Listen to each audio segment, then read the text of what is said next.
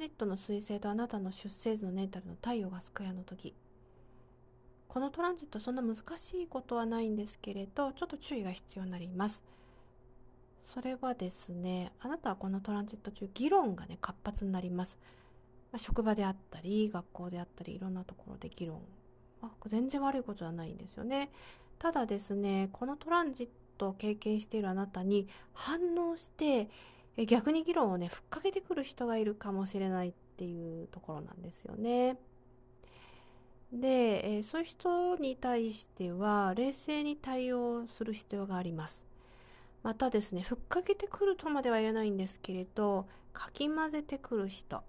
かき回し人みたいな人ですね。えそういう人にもちょっと注意をして、ちょっと距離をね、置いた方がいいかもしれないですよね。さて、もう一つありまして、えー、このトランジット、まあ、基本的に、えー、あなたのこう、今のね、申し上げた議論だけではなくっていろんなことがね活発化するんですけどちょっとその活発度が上がりすぎちゃって逆にですねケアレスミスなんかを、えー、起こす可能性がありますね。でこれは、まあ、いわゆる振動数っていうので、まあ、解説できると思います。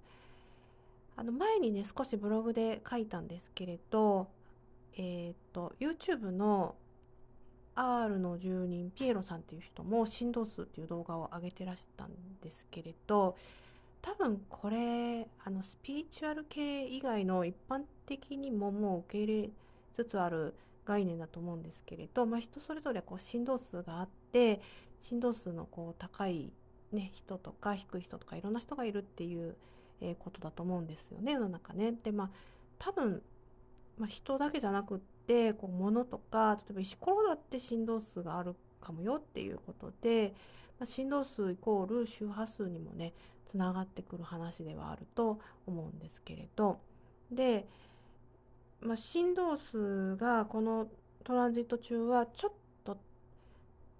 ちょっと高いのがこう講じてなんかいびつになる。あの高止まりでちょっとこうガクガク、えー、曲線じゃなくて直線を描くような感じになるので高いのは悪いことじゃないですよね。ただそこを平らにもうちょっとこうして、えー、曲線に持っていく努力をしないとあちこちでぶつかってミスをしたりっていうことにもつながりやすいんで、えー、そこに注意を、えー、されていかれた方がいいんじゃないかなというふうに、え思います。